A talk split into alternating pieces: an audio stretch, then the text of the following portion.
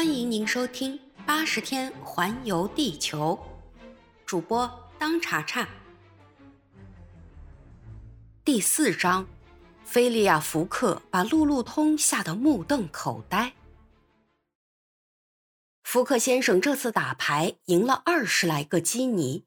七点二十五分，他辞别了那些高贵的会友，离开了改良俱乐部。七点五十分，他推开了自家的大门，回到家里。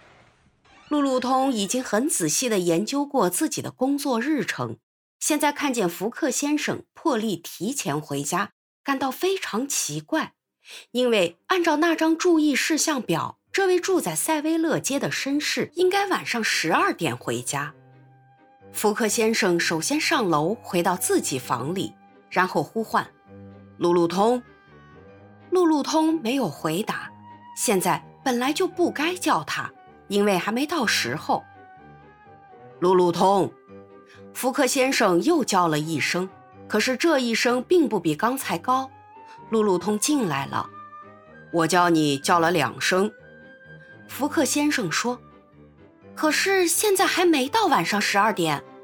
路路通一面看着手里面的表，一面回答说：“我知道。”福克先生说：“我并不是责备你。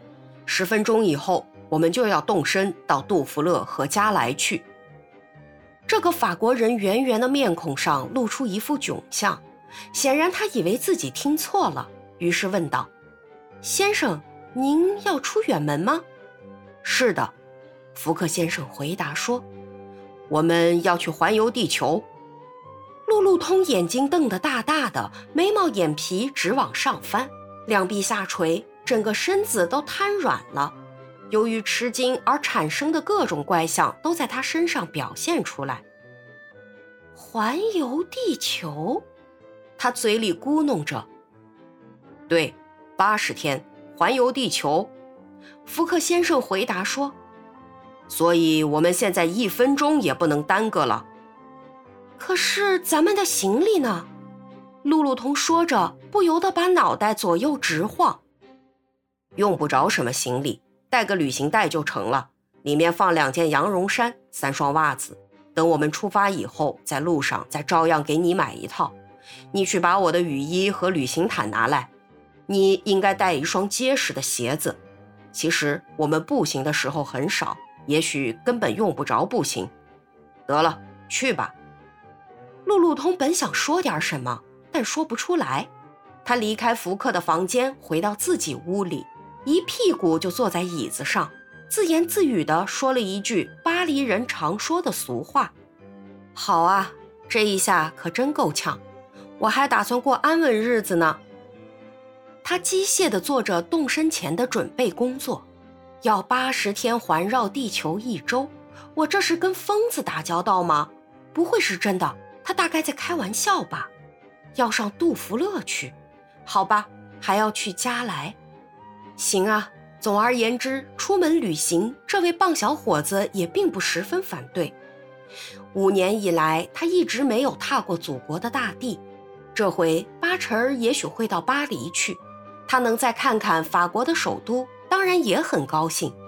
这位从来不爱多走路的绅士一定会在巴黎停下来。是的，他的确不爱多走路的，可是这一回他却要出远门了。八点钟，路路通已经把简单的旅行袋准备好了，里面装着他自己和主人的衣服。然后他心神不安地离开了自己的房间，小心地把门锁好，就去找福克先生了。福克先生也准备好了。他胳膊底下夹着一本布莱德肖著的《大陆火车轮船运输总指南》，这本书能给他提供在旅行中所需要的一切指示和说明。他从路路通的手中接过旅行袋，打开袋口，顺手塞进一大叠花花绿绿的钞票。这些钞票在世界各地都能通用。该办的事都办了吗？没忘记什么吧？什么也没忘记，先生。我的雨衣和旅行毯呢？喏，在这儿。好极了，拎着这袋子吧。福克先生把旅行袋交给路路通，叮嘱他说：“你拿着它可要留点神，里头有两万英镑。”旅行袋差一点没从路路通手中掉下来，仿佛里头真的装了两万英镑的金子，显得特别沉重似的。他们主仆二人就这样走出了大门，并且在门上加了两道锁。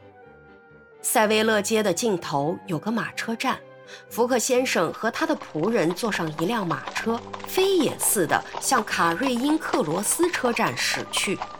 这个车站是东南铁路支线的终点站。八点二十分，马车在车站铁栅栏前停下了。路路通先跳下来，接着他的主人也下了车，付了车资。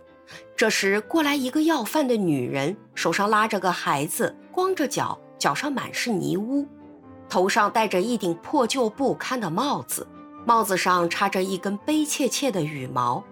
在他的蓝缕的衣衫上还披着一个破披肩，他走向福克先生，向他讨钱。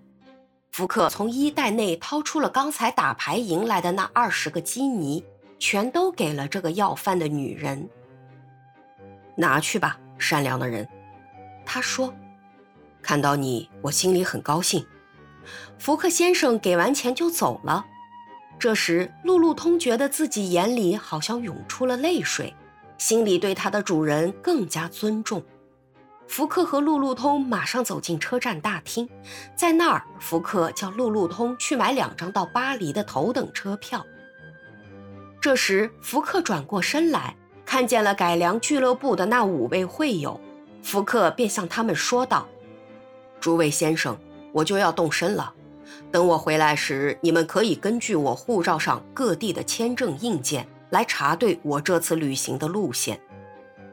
哎，福克先生用不着查对，高杰若夫挺客气地说：“我们相信您是个讲信用的君子。”那也是有证明比没证明的好。福克说：“您没忘记什么时候回来？”安德鲁斯图拉特提醒他说：“八十天以后回来。”福克先生说。也就是一八七二年十二月二十一日星期六晚上八时四十五分，再见，诸位先生。八点四十分，福克跟他的仆人在一个车厢里坐下来。八点四十五分，汽笛一响，火车就开了。夜是漆黑的，外面下着牛毛细雨。福克先生不声不响地坐在他的座位上。路路通还有点茫茫然似的，他只是机械地紧压着那个装钞票的旅行袋。但是当火车还没有到西德纳姆的时候，路路通突然绝望地大叫了一声：“你怎么了？”福克问。“因为，因为在忙乱中，我我我忘了，忘了什么？我忘了把我屋里的煤气关上了。”“哦，好小伙子。”福克先生冷冰冰地说：“回来点的瓦斯归你出钱。”本集已播讲完毕，感谢您的收听。如果喜欢，欢迎您免费订阅本专辑。